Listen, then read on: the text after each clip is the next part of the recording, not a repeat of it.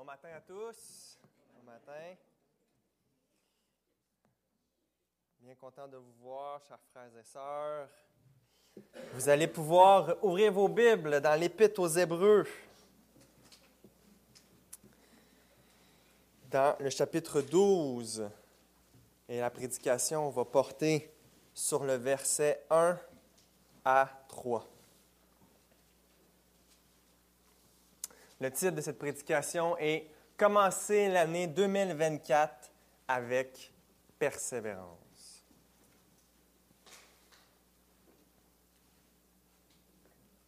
Je lis le texte. Nous donc aussi, puisque nous sommes environnés d'une si grande nuée de témoins, rejetons tout fardeau et le péché qui nous enveloppe si facilement. Et courons avec persévérance dans la carrière qui nous est ouverte, ayant les regards sur Jésus, qui suscite la foi et l'amène à la perfection. En échange de la joie qui lui, a, qui lui était réservée, il a souffert la croix, méprisé l'ignominie et s'est assis à la droite du trône de Dieu. Considérez en effet celui qui a supporté contre sa personne une telle opposition de la part des pécheurs, afin que vous ne vous lassiez point, l'âme découragée. Notre structure ce matin, c'est cinq points. Le premier, entouré d'une si grande nuée de témoins. Deuxième point, rejeter nos fardeaux et nos péchés. Troisième point, nous pouvons courir avec persévérance si nous regardons à Christ. Quatrième point, accepter la croix en vue de la joie qui nous est réservée. Et cinquième point, le serviteur n'est pas plus grand que son maître. Prions tout le monde.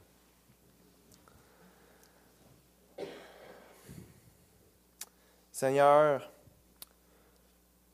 une nouvelle année s'en vient pour nous si tu nous prêtes vie et santé. Et Seigneur, euh, pour certains d'entre nous, on se sent absolument pas prêt à cette nouvelle année. On est euh, découragé, on est fatigué. On trouve euh, le poids de la croix assez lourde. Seigneur, par ce texte de l'Épître aux Hébreux, écrit à des chrétiens découragés, voudrais-tu susciter en nous la persévérance, la foi, la joie de continuer à te suivre et continuer à te servir pour 2024. Oui, Seigneur, par ton Esprit Saint, agis en nous. Seigneur, ta parole nous dit que ceux qui espèrent en l'Éternel renouvellent leur force comme l'aigle. Seigneur, c'est en toi qu'on espère. On n'espère pas en nous, on n'espère pas euh, dans euh, un beau langage ce matin, on espère en toi. C'est à toi qu'on s'attend. Seigneur, on sait tous ici présents que si tu n'agis pas, si tu ne te tournes pas vers nous avec compassion et miséricorde, c'est en vain qu'on fait quoi que ce soit. C'est en vain qu'on veille sur nous-mêmes si ce n'est pas toi qui nous protège premièrement.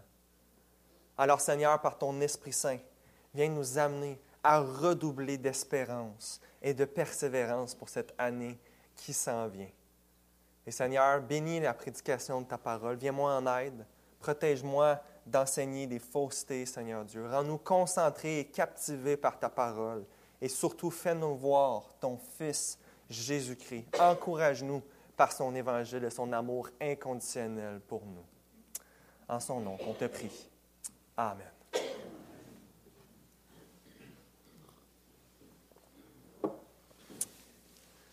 Donc, nous sommes dans le chapitre 12 de l'Épître aux Hébreux. Et ce qui est toujours important de comprendre, c'est le contexte dans lequel se trouve le passage qu'on lit. Hein?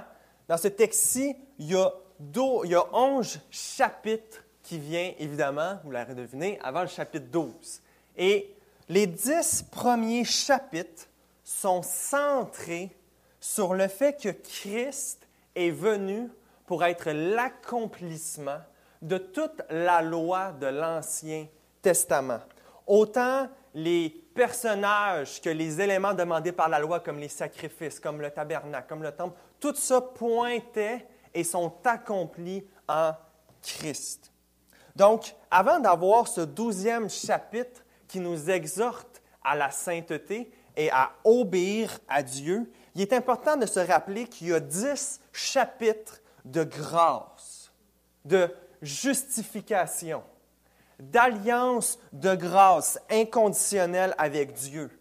Il y a dix chapitres de grands prêtres selon l'ordre de Melchisédek qui vient une bonne fois pour toutes régler le problème de notre péché, des fautes qui nous condamnaient.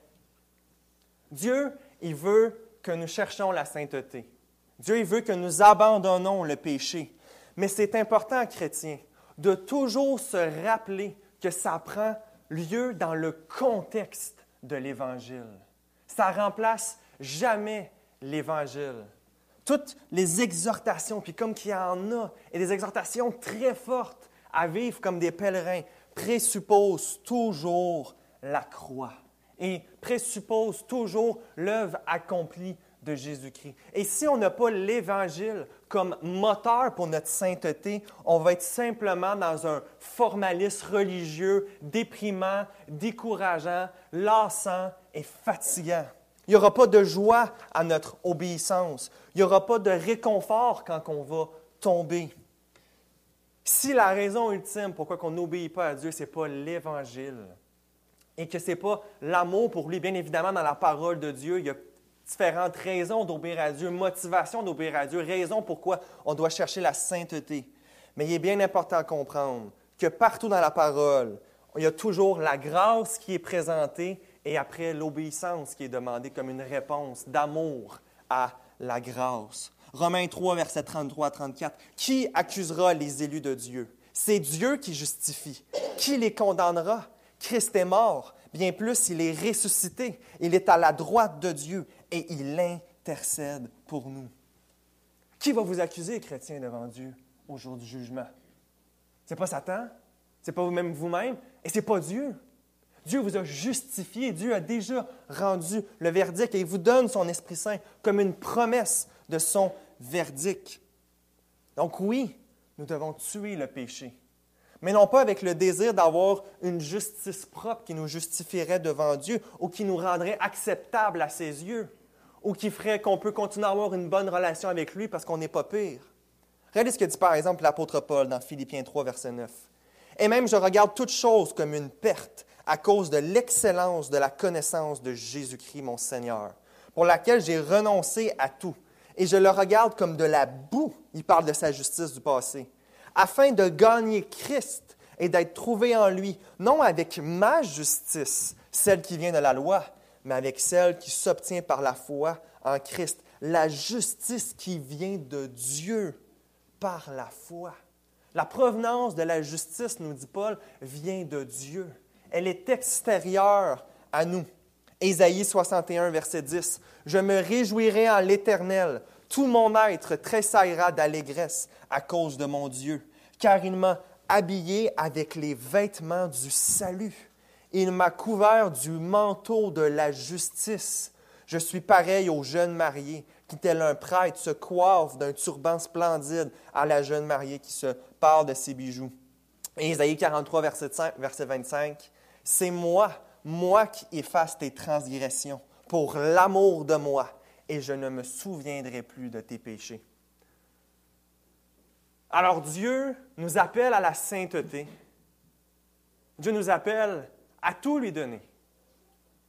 Pas pour qu'on soit beau puis belle puis qu'on mérite son amour, mais parce qu'il nous a tout donné. Et parce que tout est accompli.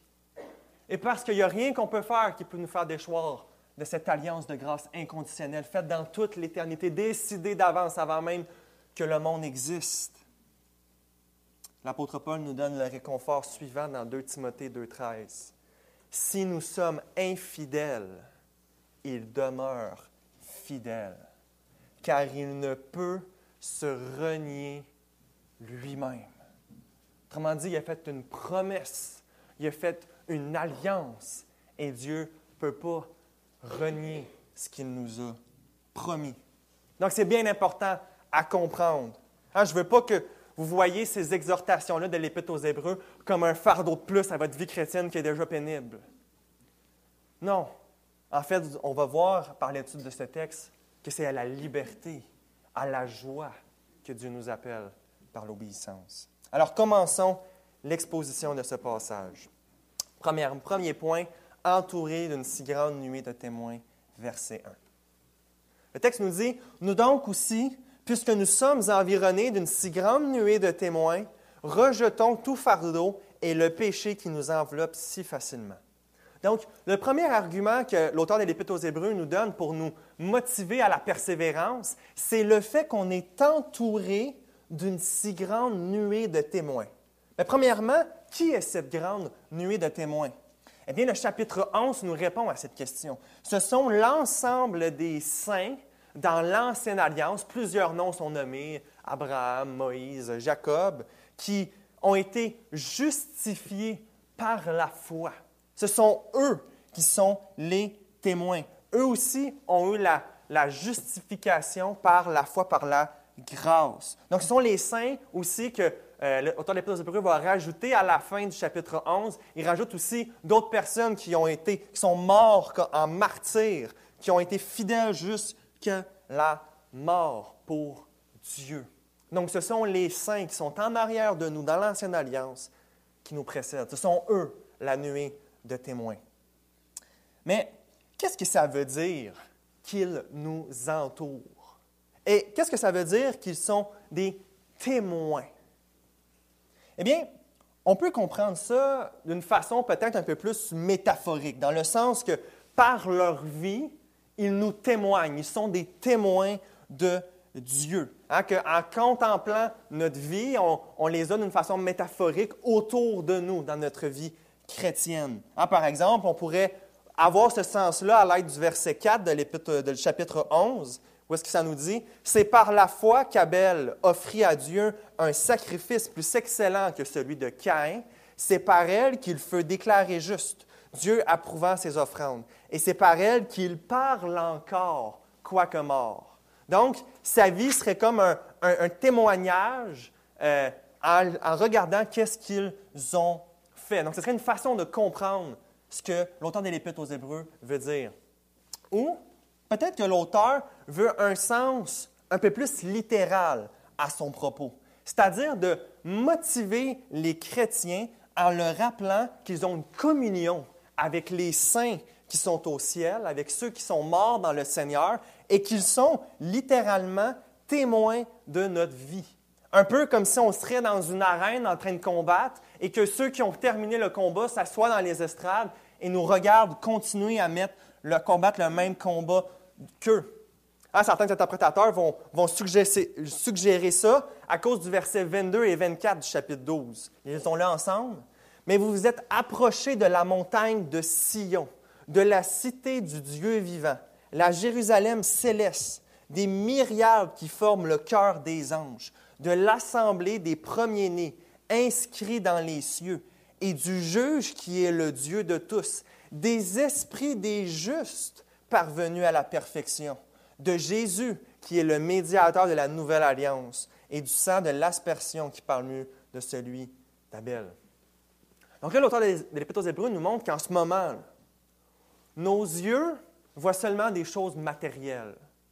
Hein, à nos yeux, on est simplement euh, ici et c'est tout ce qui se passe. Et peut-être dans d'autres lieux dans la terre, Dieu est aussi adoré par des gens sur la terre. Mais ici, l'auteur de l'Épître aux Hébreux nous montre que quand on s'approche de Dieu, dans le contexte de l'Assemblée, on ne s'approche pas simplement d'une Église terrestre. Hein, vous n'êtes pas ce matin simplement approché de l'Église réformée baptiste de Saint-Jérôme, mais vous êtes approché de la montagne de Sion, de la cité de Dieu, où tous les anges de Dieu le glorifient, ainsi que les saints. Donc, il y a quelque chose de beaucoup plus glorieux que ce que les yeux peuvent voir en ce moment au ciel. Et donc, avec le contexte du verset 22 à 24, les saints auraient une certaine conscience de ce qui se passe sur terre et regarderaient un peu l'Église sur la terre. Il faut avouer que il y a certains textes qui peuvent être lus dans ce sens. Par exemple, Apocalypse 6, versets 9 à 11 va nous dire Quand il ouvrit le cinquième sceau, je vis sous l'autel les âmes de ceux qui avaient été immolés à cause de la parole de Dieu et à cause du témoignage qu'ils avaient rendu. Ils crièrent d'une voix forte en disant Jusque à quand, Maître saint et véritable, tarderas-tu à juger et à tirer vengeance de notre sang sur les habitants de la terre? Une robe blanche fut donnée à chacun d'eux, et il leur fut dit de se tenir en repos quelque temps encore, jusqu'à ce, ce que soit complet le nombre de leurs compagnons de service et de et de leurs frères qui devaient être mis à mort comme eux. Donc là, on voit ici que ces saints-là, qui sont morts dans le Seigneur, prient à Dieu et demandent au ciel que Dieu venge leur sang sur la terre. Donc on pourrait donc déduire qu'ils ont conscience que leur sang n'est pas encore vengé et qu'ils s'attendent à ça de la part de Dieu. Et Dieu les informe que non, ça n'arrivera pas tout de suite parce qu'il y en a encore d'autres qui vont euh, mourir en martyrs comme eux. maintenant, les catholiques romains vont utiliser ce texte qu'on vient de lire d'Hébreu 12 et le texte d'Apocalypse 6 pour justifier la prière au saint. C'est-à-dire que nous, en tant que chrétiens, on peut, et c'est une, très bonne chose, de demander à ceux qui nous ont précédés de prier pour nous, de nous garder dans leur pensée. Parce que de toute évidence, on voit dans Apocalypse que les saints prient, Hein, les catholiques vont nous dire, ben, vous faites des mercredis soirs de prière, vous vous réunissez pour prier, vous demandez à vos frères et sœurs de prier pour vous sur la terre. Euh, quelle différence si maintenant ils sont rendus au ciel, ils sont encore plus près de Christ? Pourquoi est-ce que vous ne pourriez pas continuer à leur demander de prier pour vous?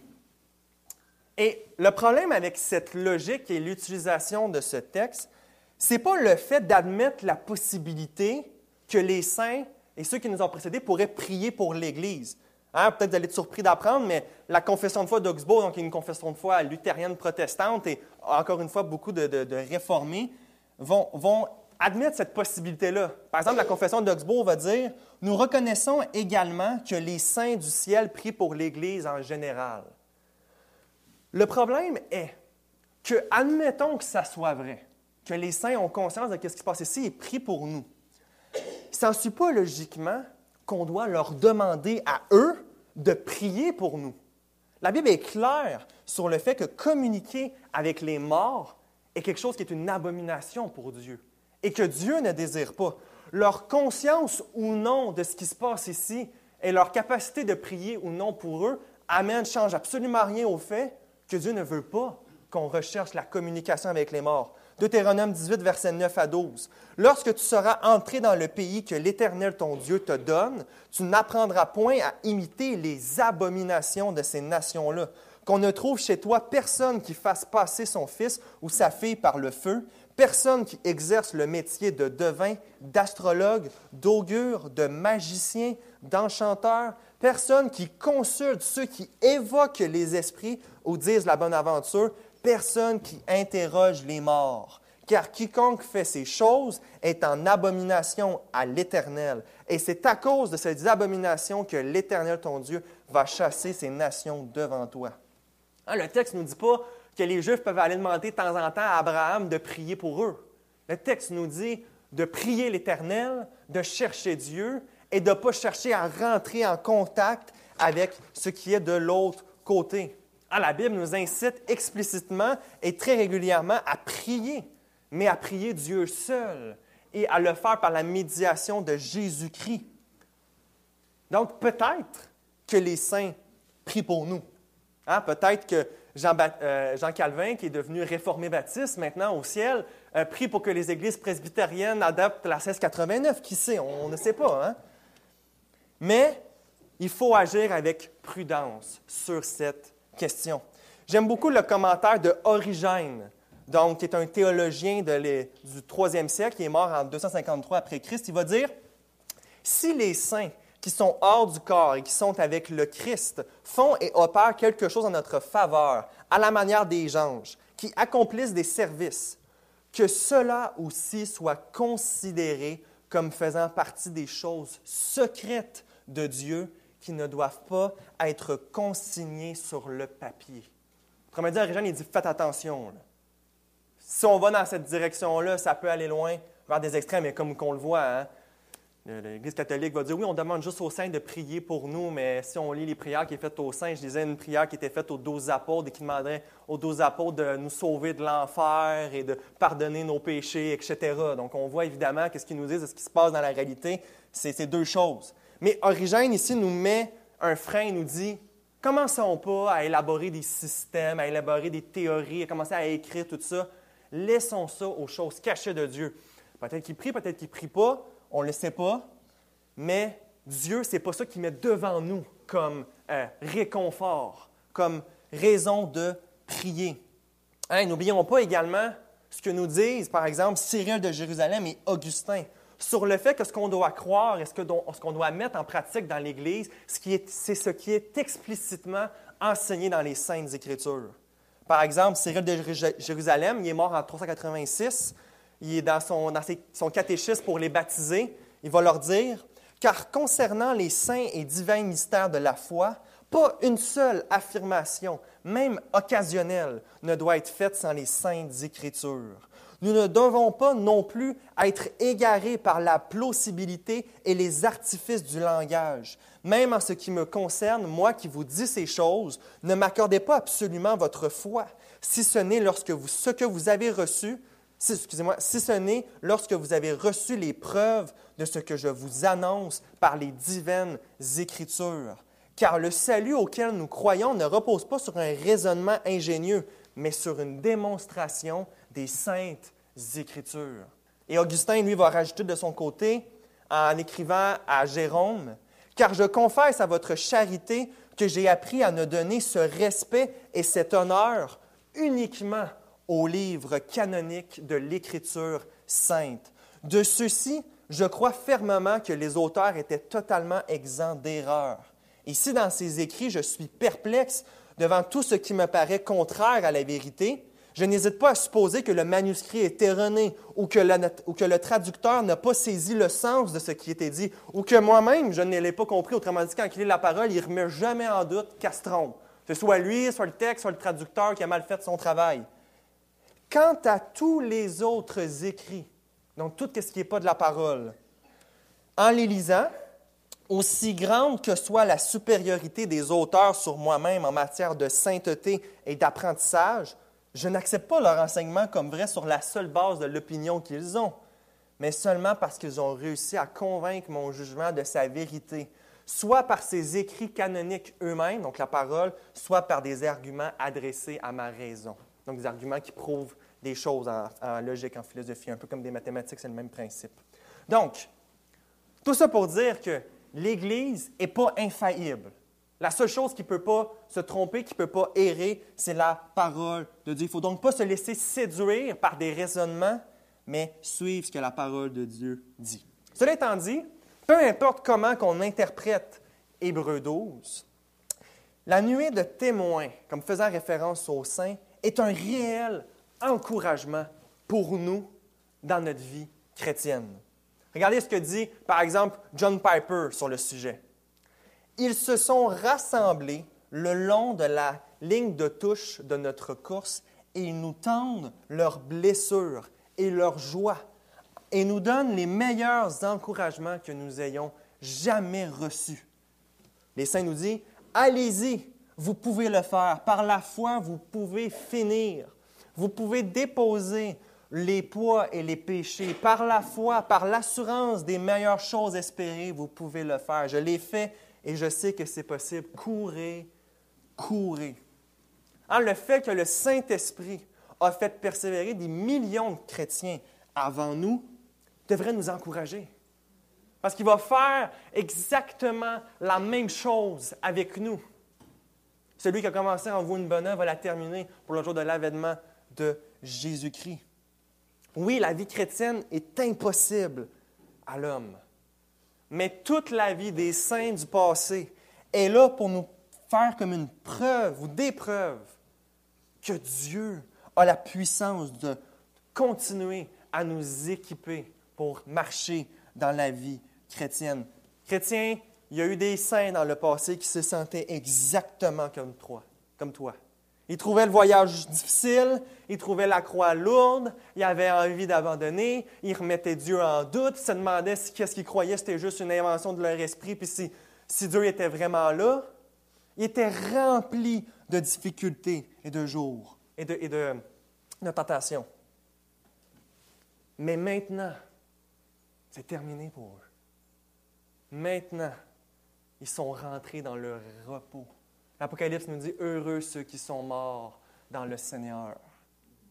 Maintenant, ils sont là comme une nuée de témoins pour nous montrer qu'il faut qu'on marche par la foi. Dieu l'a fait à maintes et maintes reprises. Oui, ils ont souffert, oui, ils ont été éprouvés, oui, ils ont péché, oui, ils ont tombé, oui, des fois, ils sont détournés, ils sont revenus. Mais le combat est fini. Et leur récompense est certaine pour eux. Personne ne va leur enlever cette récompense-là. Ils ont combattu le bon combat.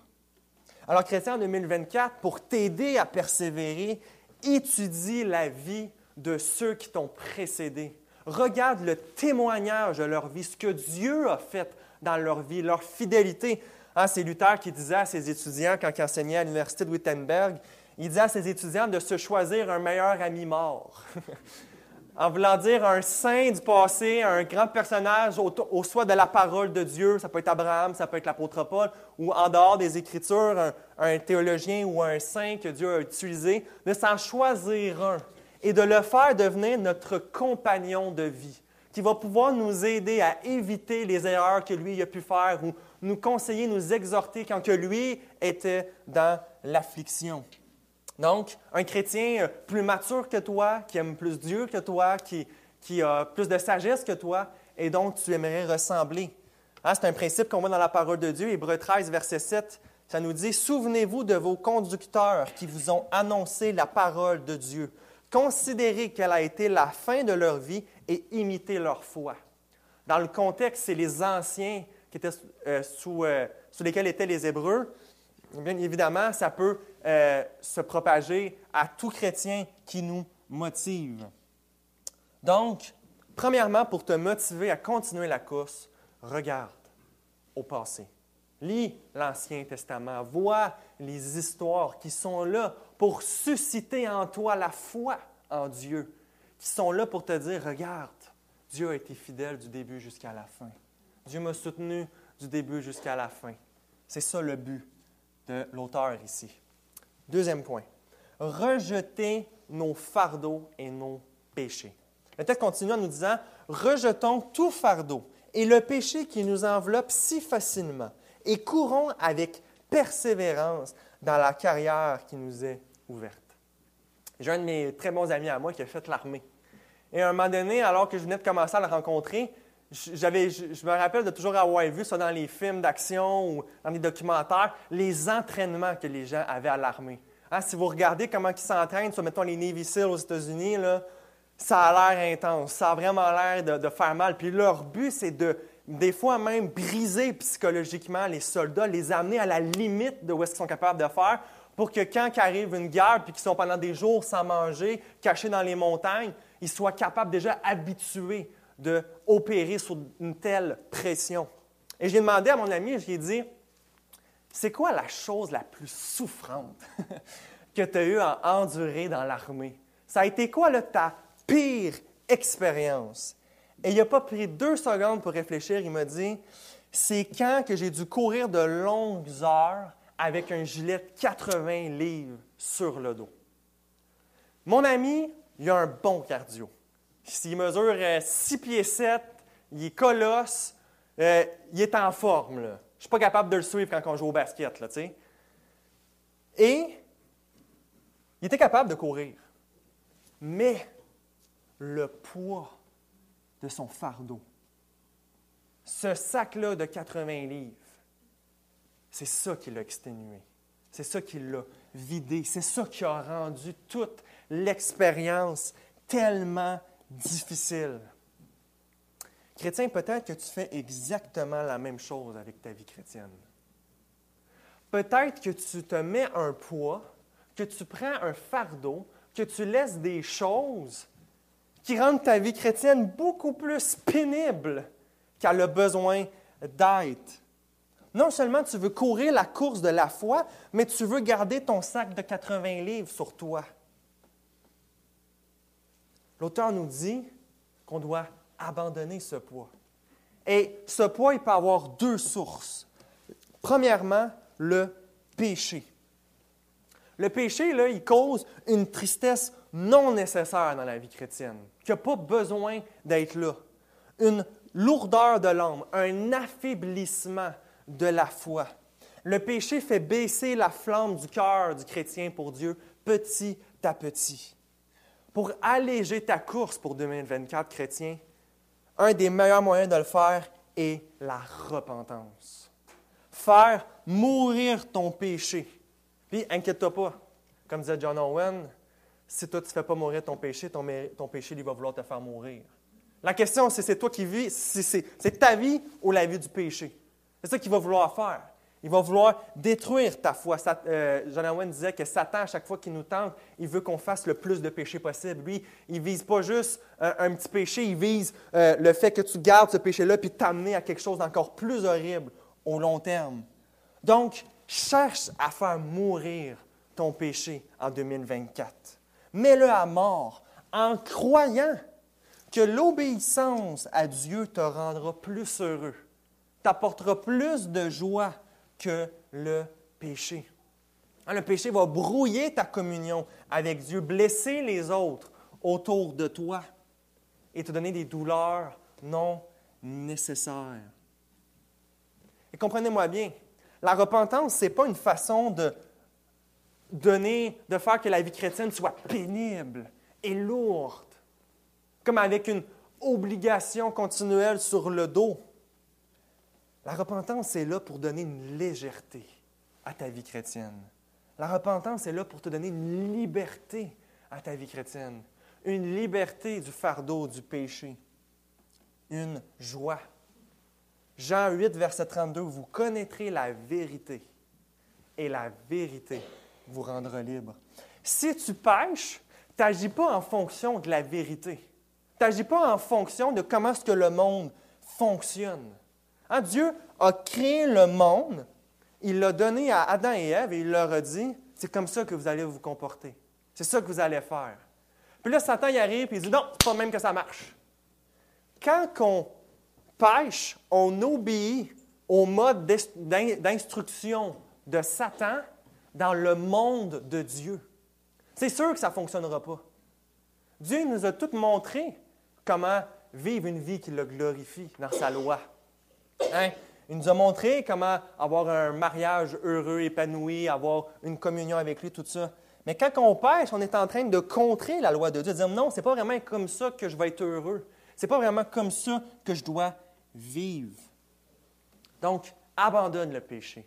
Obéis à Dieu en ayant foi qu'il va te donner plus de joie, que le péché. Parce que le péché, c'est le pire des menteurs. Le péché va dire ça, tu vas être heureux, tu vas avoir de la joie, tu vas avoir du plaisir, mais tu le sais comme moi que ça fait juste amener de la honte, du regret et de la tristesse de l'âme. Donc, abandonne ton péché.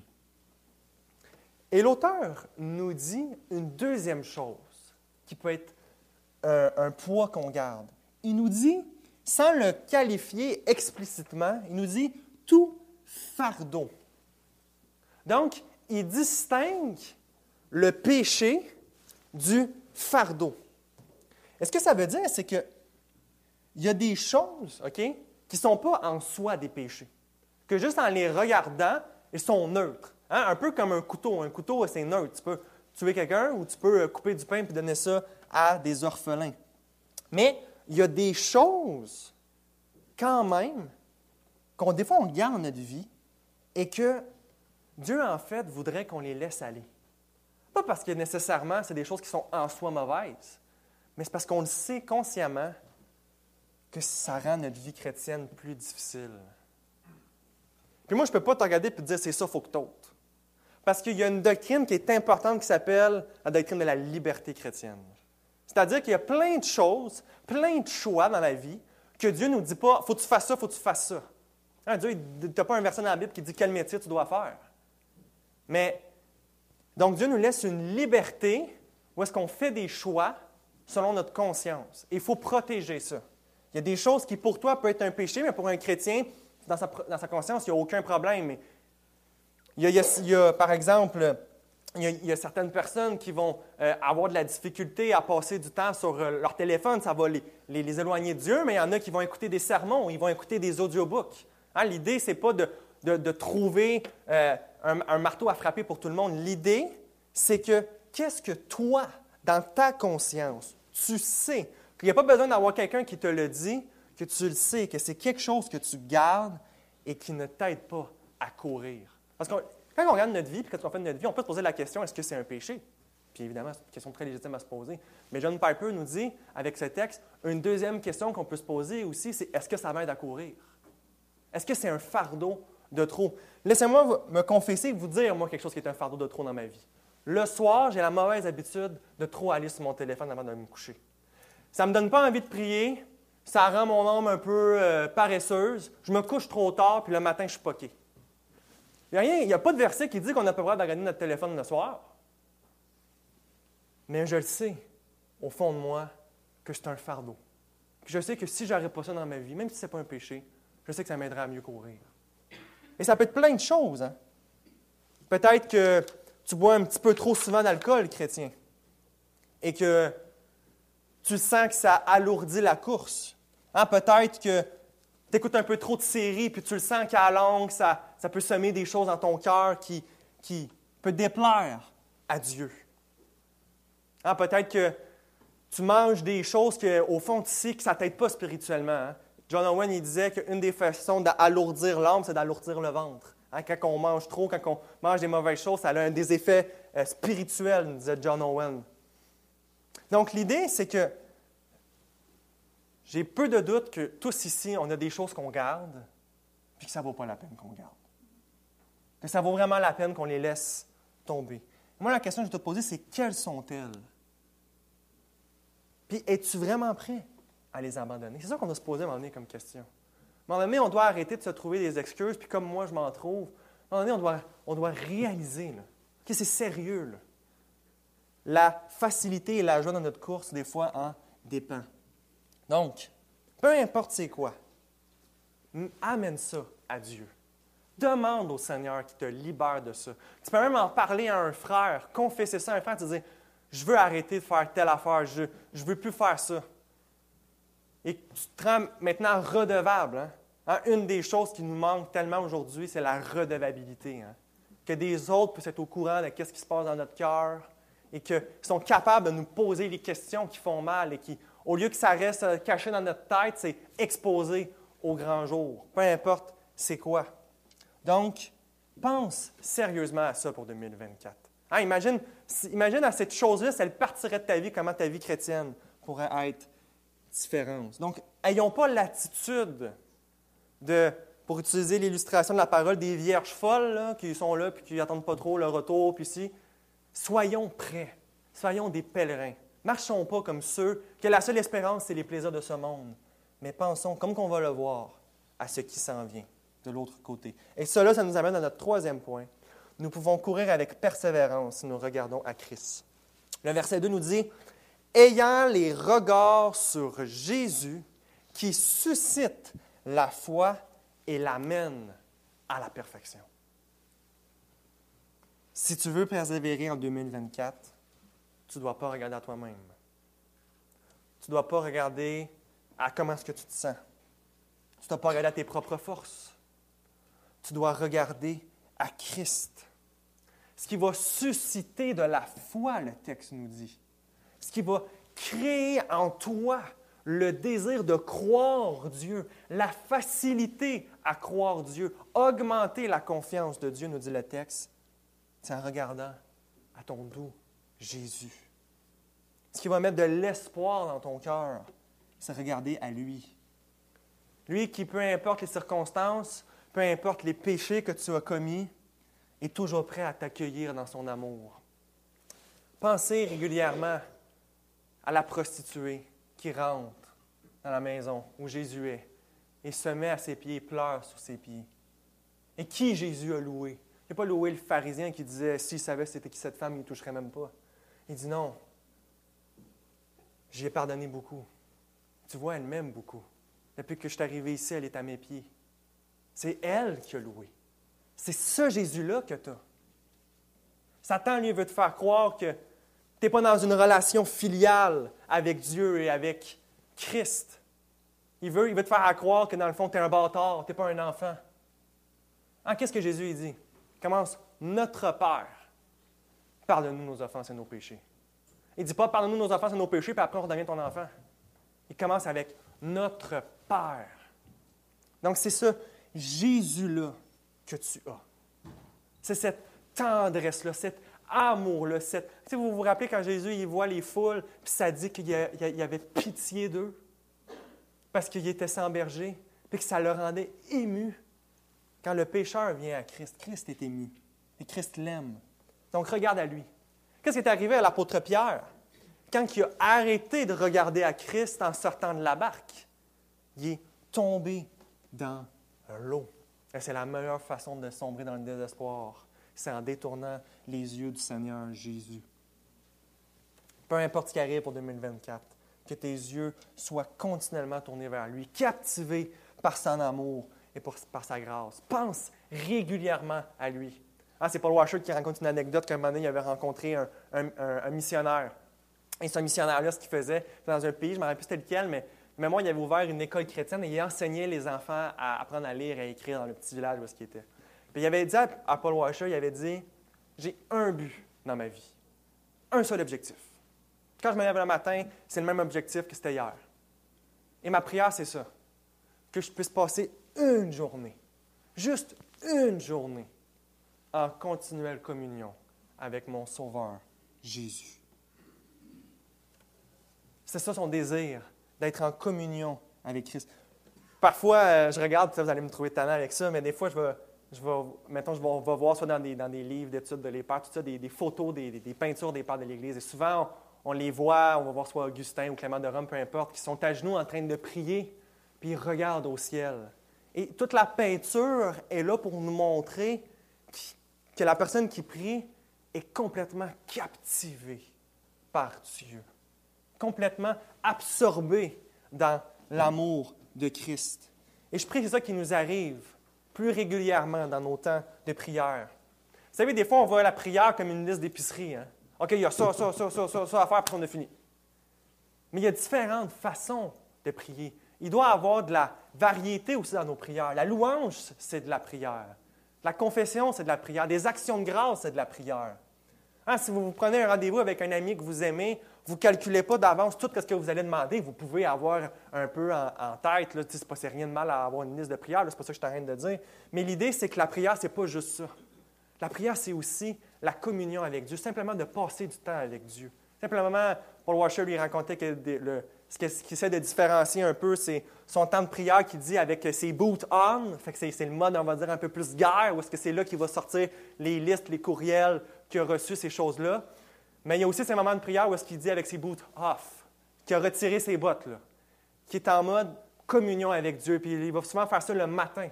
Puis il va juste commencer à parler de Dieu, euh, soit qu'il va aller marcher dans le bois, peu importe, il va juste commencer à parler à Dieu de la beauté des arbres ou la beauté des oiseaux qui chantent. Ou, est-ce qu'il est juste là pour être en communion avec Dieu. Il n'y a pas, il a pas de, de, pression là, ou d'austérité ou quoi que ce soit. C'est simplement là pour passer du temps avec notre Créateur. Hein. Un peu comme Adam qui marchait avec Dieu dans le jardin, le même principe. Et donc, c'est important de, de, voir la prière comme étant une, une, expression de notre communion avec Jésus. Et bien sûr, l'intercession doit en faire partie. C'est très important et c'est central. Mais c'est bien important d'apprécier toute la variété que Dieu donne dans les Écritures par rapport à la prière. Donc, sois absorbé par Christ. Fais qu'il soit tout pour toi. Fais qu'il soit ton sauveur. Et ultimement, la chose la plus importante dans ta vie. Ah, imagine ce que serait ta vie si tu passerais plus de temps à ses pieds. Ah, imagine ce que serait ta vie si tous les soirs, avant d'aller te coucher, tu lirais peut-être un chapitre des Évangiles juste pour le voir encore une dernière fois avant d'aller dormir, le tout dans une attitude de prière, et de méditation. Ah, la parole de Dieu est vivante. Et elle est là pour nous présenter quelqu'un de vivant, Jésus-Christ. Si tu veux que ta foi grandisse, si tu veux qu'elle soit plus suscitée, regarde à Christ, apprends sur lui. Regarde ses enseignements, regarde ses paraboles, regarde ses œuvres, regarde son amour à la croix. Quatrième point. Accepter la croix en vue de la joie qui nous est réservée. Et non seulement on doit regarder à Christ, mais on doit imiter Christ dans ses motivations qui le poussaient à continuer et à aller vers l'ultime épreuve, la croix. Le texte nous dit, en échange de la joie qui lui était réservée, il a souffert la croix, méprisé l'ignominie et s'est assis à la droite du trône de Dieu. La Louis II va dire, en vue de la joie qui lui était réservée, il a souffert la croix. Donc, oui, regarde à Christ, mais en plus de regarder à Christ, regarde à ce que Christ regardait. Regarde, c'est quoi qui le motivait. Le texte nous dit que c'est la joie qui l'attendait au ciel. La joie de te savoir sauvé. La joie de t'avoir pour toujours au ciel. La joie de détruire Satan. La joie de te partager son amour pour l'éternité la joie de te voir heureux complètement en lui, la joie de te voir libéré du péché, la joie de la nouvelle Jérusalem céleste. C'est ça qui le motivait. Jonathan Edwards, un, puritain des États-Unis, euh, on dit de lui que c'est peut-être un des plus grands théologiens et philosophes que l'Amérique ait connu. Il est même étudié par euh, des philosophes dans des, universités séculières parce qu'en plus de faire des commentaires, des sermons, il a fait beaucoup d'œuvres philosophiques et pour l'avoir lu personnellement, je, confirme ses propos. À 20 ans, Jonathan Edwards a décidé de se faire 70 résolutions pour sa vie. Et euh, je les avais déjà lues et hier soir, en, finissant mes notes, j'ai retourné un peu et comme c'est beau, les résolutions qu'il se donne. Regardez ce qu'il dit. Résolution numéro 50. Résolu d'agir selon ce que je jugerais comme étant le meilleur et le plus sage si j'étais au ciel. Il est en train de dire que quand je vais être au ciel, je vais être complètement délivré du péché. Quand je vais être au ciel, j'aurai plus de foi, j'aurai juste la vue. Quand je vais être au ciel, je vais voir la vanité de ce monde et l'importance des choses éternelles. Puis il dit, au ciel, peut-être que j'aurais aimé vivre ma vie d'une différente façon. Au ciel, peut-être que ce projet-là que Dieu m'avait mis à cœur, ou cette personne-là, j'aurais plus prié pour elle. Jonathan Edwards dit, je ne veux pas attendre d'être au ciel pour que ce soit dans ma vie.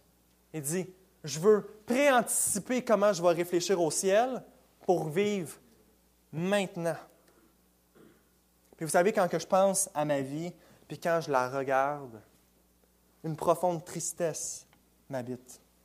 Ah, je vois tant de choses que je ne fais pas, ou que je penserais que je devrais faire, mais je ne le fais pas parce que je pense à ce monde ici. Je pense à mon confort terrestre. Je pense au ici, maintenant et présent et au moi. Et non pas à ce que, comment Christ pensait, endurer la croix en vue des joies qui lui Il y a des temps où je ne veux pas prier, parce que si je suis en aide, je trouve ça un peu plate. Je trouve ça un peu froid. Puis là, mon âme est remplie de questions. Ben là, j'ai déjà prié pour ça. Dieu n'a pas encore répondu. Puis puis ça. Ben là, qu'on ça de reprier? Dieu connaît tout. Mais que si je penserais à l'éternité, j'irais prier. Que si je penserais à qu'est-ce qui s'en vient, puis si mon âme serait captivée par ça, je m'en foutrais de mon petit confort. J'irais prier. Il y a des temps où je n'ai pas envie d'évangéliser parce que j'ai peur que la personne me trouve bizarre, je n'ai pas envie de l'importuner, je n'ai pas envie d'avoir l'air malaisant, je n'ai pas envie d'avoir l'air d'un témoin de Jéhovah. Mais que si je penserais à l'éternité, je chercherais de tout mon cœur à prier pour que Dieu m'ouvre une porte pour que je puisse juste lui dire Tu crois-tu en Dieu, toi? Puis commencer une discussion. Parfois, quand les tentations viennent, j'y cède. Mais si je regardais aux joies du ciel, je les abandonnerai en deux secondes d'un revers de la main. Penser au ciel, ça remet toutes choses en perspective. Penser à l'éternité, ça montre en deux secondes la vanité parfois de nos projets Parce qu'on fait des fois nos projets juste en passant à qu'est-ce qui nous attend sur Terre. Comment est-ce que notre vie, comment est-ce que ma vie pourrait être différente si je ferais plus ça? Comment est-ce que vous tous, votre vie pourrait être différente si on penserait plus souvent aux joies du ciel? Puis parfois, on a des réflexions comme ça, puis on a envie de, de, plus se reprendre en main, des choses comme ça. Puis là, là on se met à raisonner dans notre tête. Hein. Là, on se dit, OK, ça va, on se calme. Là. Là, c'est juste parce que j'ai un, petit high spirituel, parce que j'ai passé un bon temps de prière ce matin, là, mais ça va finir par descendre puis retomber à, mon cœur fret puis peureux que j'ai tout le temps. On va se calmer, on va laisser ça passer, puis on va rien changer, on va laisser les choses comme qu'elles le sont. Jonathan Edwards avait anticipé ça, parce qu'il connaît son cœur. Puis qu'il sait que si facilement, moi, là, je peux être de même, là, puis là, je vous parle de ça, puis hein, tout est beau. Hein. Mais peut-être que dans deux heures, mon cœur, il est rendu froid comme la glace. on est-tu pécheur rien qu'un peu? On n'est-tu pas fragile rien qu'un peu? Puis Jonathan Edwards, il a le même cœur que nous, puis il se connaît. Fait que regardez sa résolution numéro 18. Il dit Résolu. Donc là, il a parlé du ciel, mais rien sur la terre.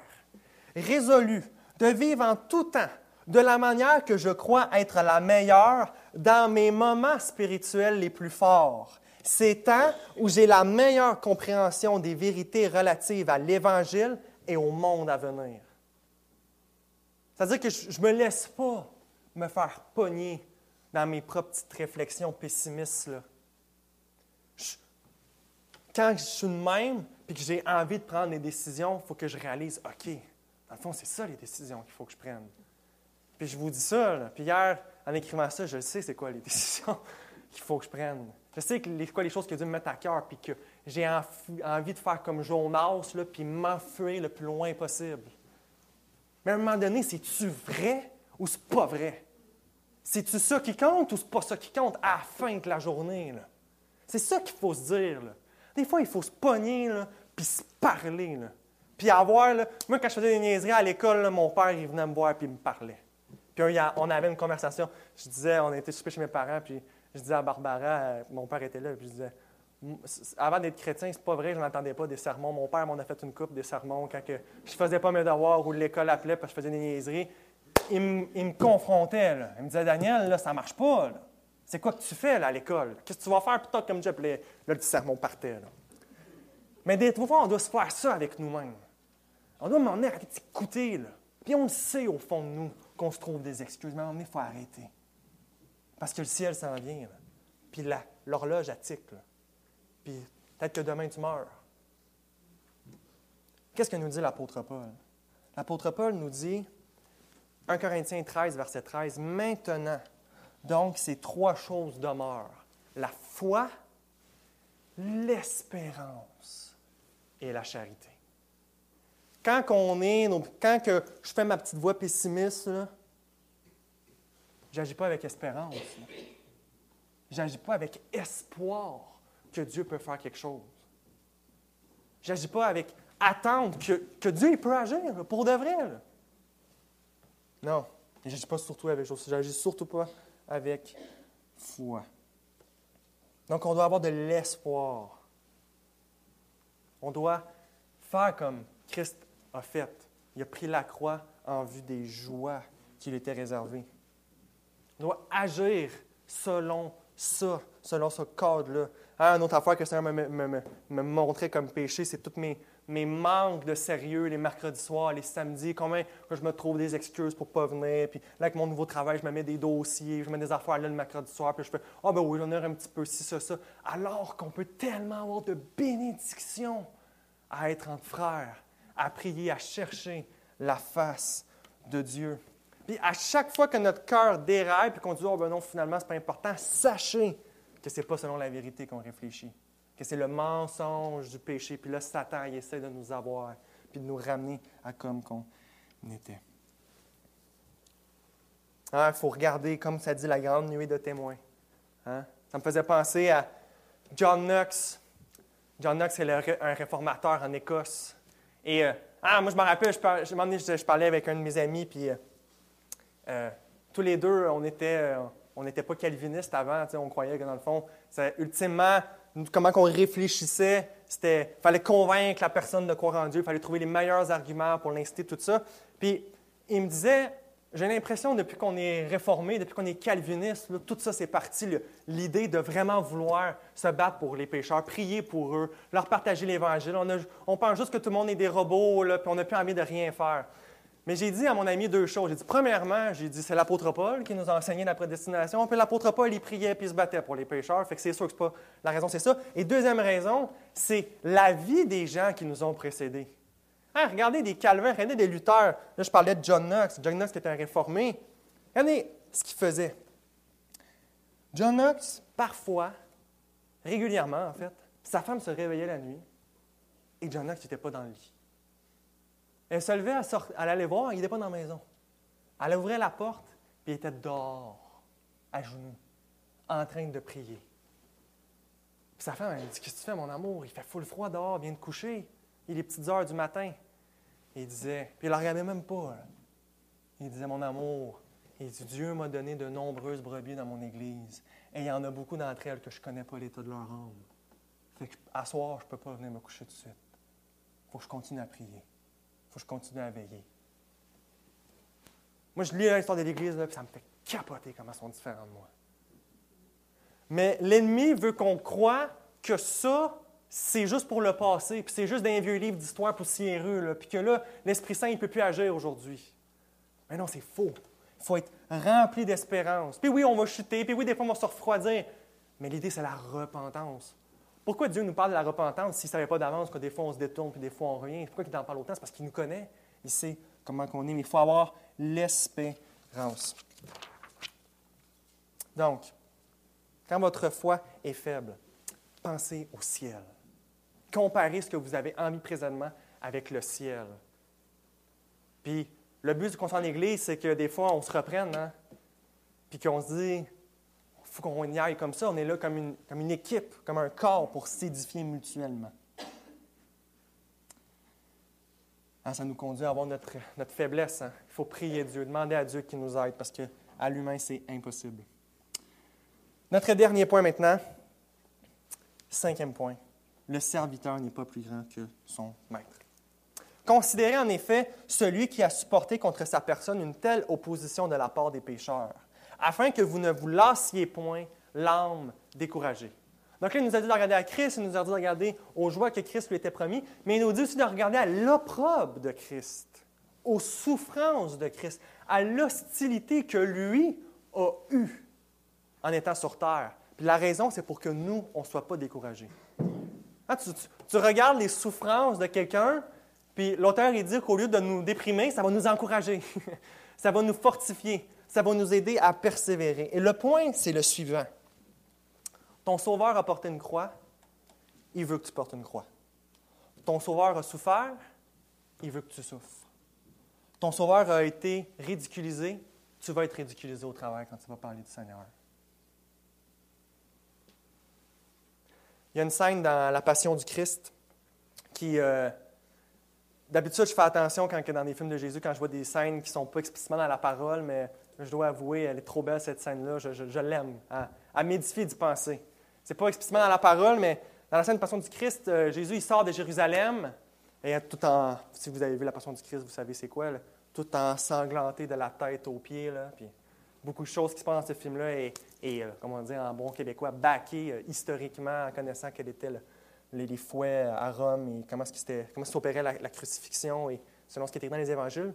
Mais tout ça pour dire, c'est qu'on voit notre Jésus, là, lui qui est le roi de gloire, amoché de la tête aux pieds avec l'œil gros de même, recouvert de sang partout.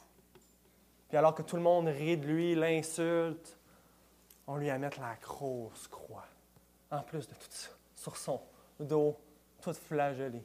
Et il doit la porter jusqu'à Golgotha, où est-ce qu'il va se faire crucifier comme les pécheurs, où est-ce qu'il va se faire moquer, humilier. Et dans, la film, dans le film, quand on pose la croix sur le dos de Christ, savez ce qu'il fait avec la croix? Il l'embrasse. C'est-à-dire qu'il l'accepte complètement. Il n'est pas en rébellion contre Dieu que Dieu lui donne la croix. Il l'accueille. Il sait que c'est ça qui va sauver notre âme. Et il va. Et malgré toutes les chutes d'avance qu'il savait qu'on allait avoir, et toute notre froideur, même à y penser, il l'a fait quand même. Et il a été jusqu'à la mort, même la mort de la croix. Mes frères et mes sœurs, on doit faire la même chose avec les croix que Dieu nous donne. On doit les prendre et on doit les embrasser. On doit les accepter.